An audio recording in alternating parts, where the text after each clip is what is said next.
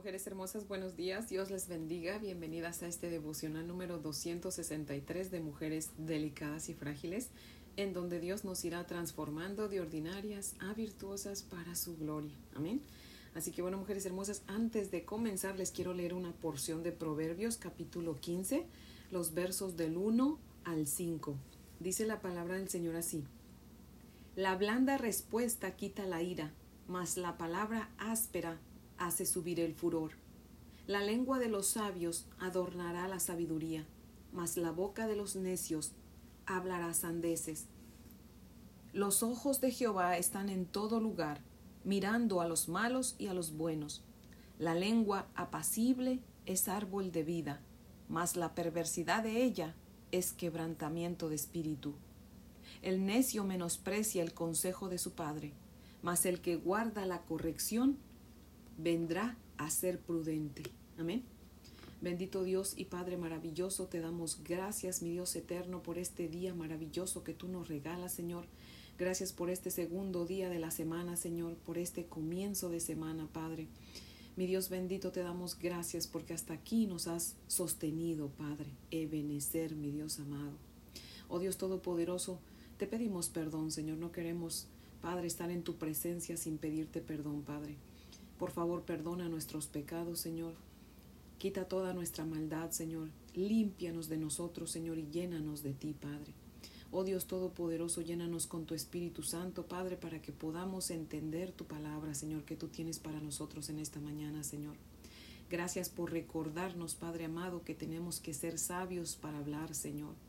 Oh Dios poderoso, ayúdanos para que nuestra lengua siempre hable palabras de bendición, palabras de vida, Señor.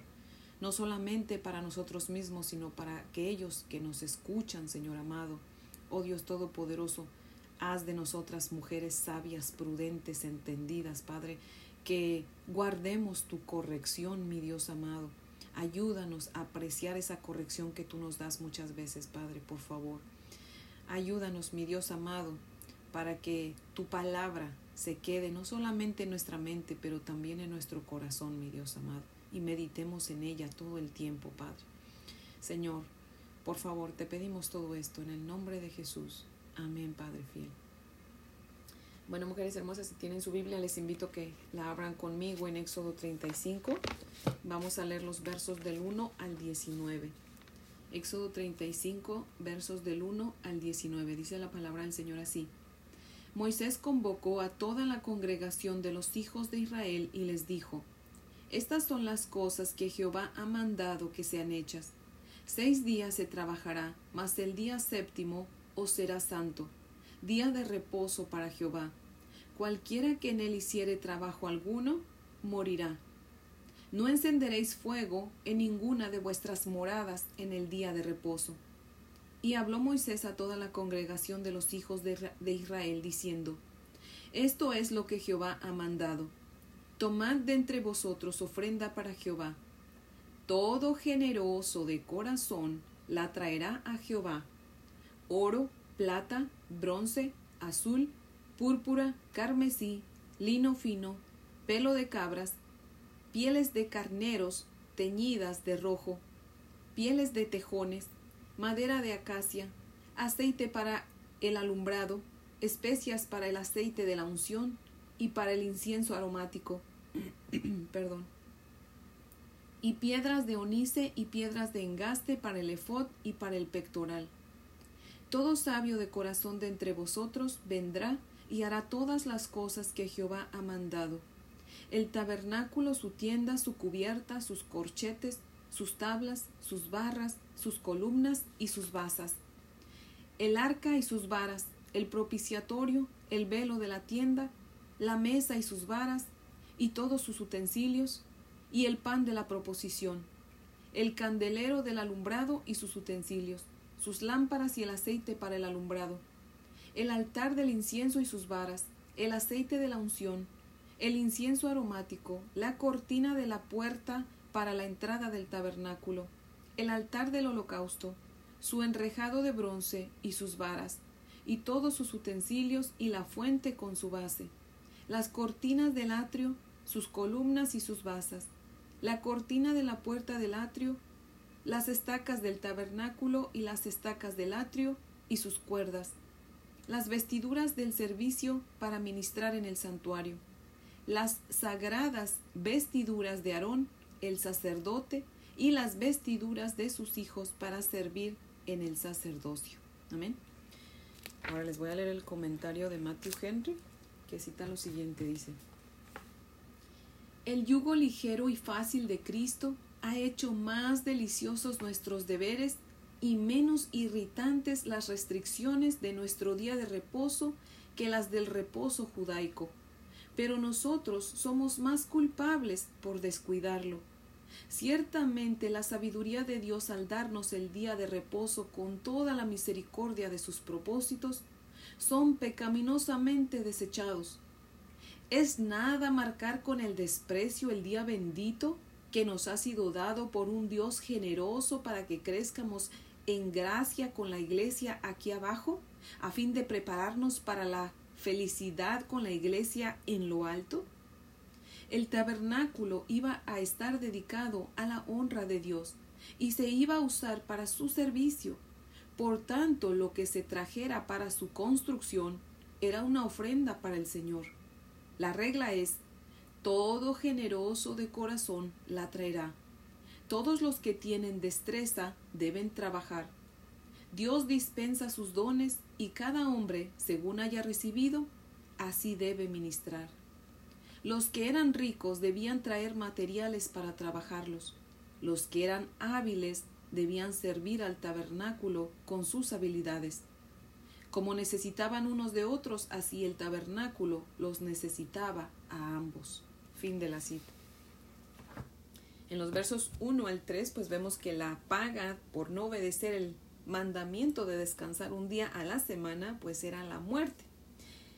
El pecado en sí, cuando no descansamos un día a la semana como Dios lo manda, mujeres hermosas, no es solo desobediencia, sino también desprecio, como dice Matthew Henry, ¿verdad? Porque imagínense, no tomar la bondad de Dios es un desprecio y pues con razón el castigo, ¿verdad? De la muerte, pues cada vez que despreciamos a Dios espiritualmente morimos poco a poco, mujeres hermosas. Así que si queremos vivir necesitamos obedecer a Dios descansando un día y pasarlo en su presencia. Amén.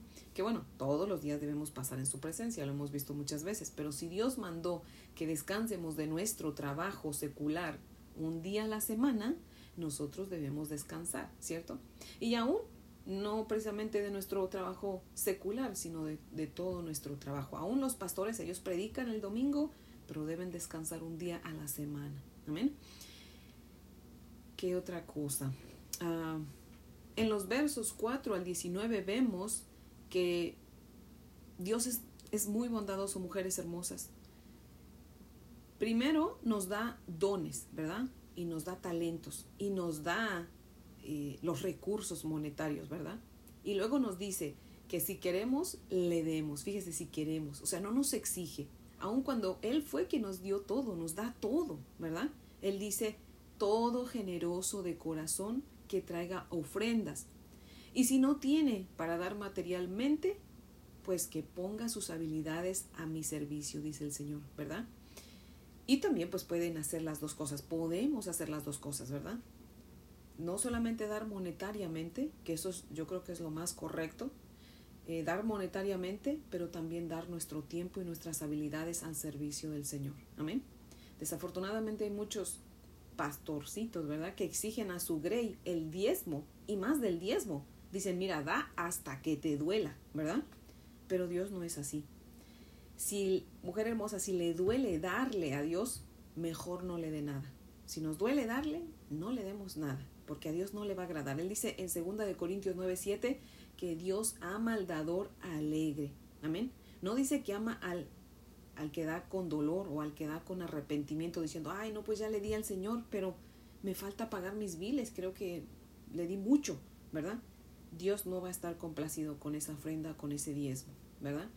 Alegre es aquel que ya cuando recibe su sueldo, él ya estaba pensando en darle el diezmo al Señor y tan pronto recibe su sueldo, con alegría aparta su diezmo para el Señor, sin pensar en lo que le falta de pagar, porque él confía en que Dios va a proveerle lo que le hace falta. Amén. Así que mujeres hermosas, tratemos siempre de cuando le demos al Señor lo hagamos con gozo, lo hagamos con alegría. Amén.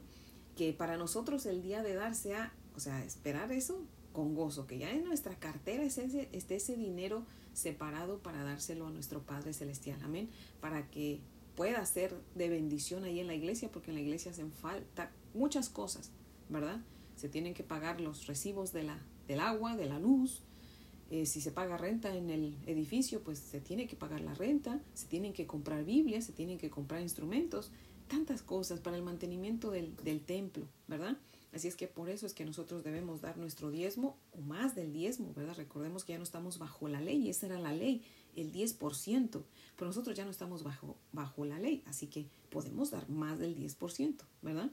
Y podemos dar nuestra ofrenda y nuestras habilidades, ¿verdad? Poner nuestro tiempo y nuestras habilidades a los pies de nuestro Señor, ¿verdad? Para hacer lo que tenemos que hacer en la iglesia, ¿cierto? Así que, bueno, mujeres hermosas, este es el devocional de hoy que Espero que sea de gran bendición.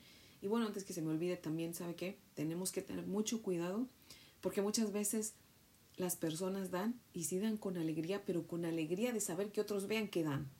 Entonces tengamos cuidado con eso, mujeres hermosas, de, de no alegrarnos de que nos vean dar, ¿verdad? Que nuestro corazón, asegurémonos, mujeres hermosas, que nuestro corazón siempre está recto delante del Señor, ¿verdad?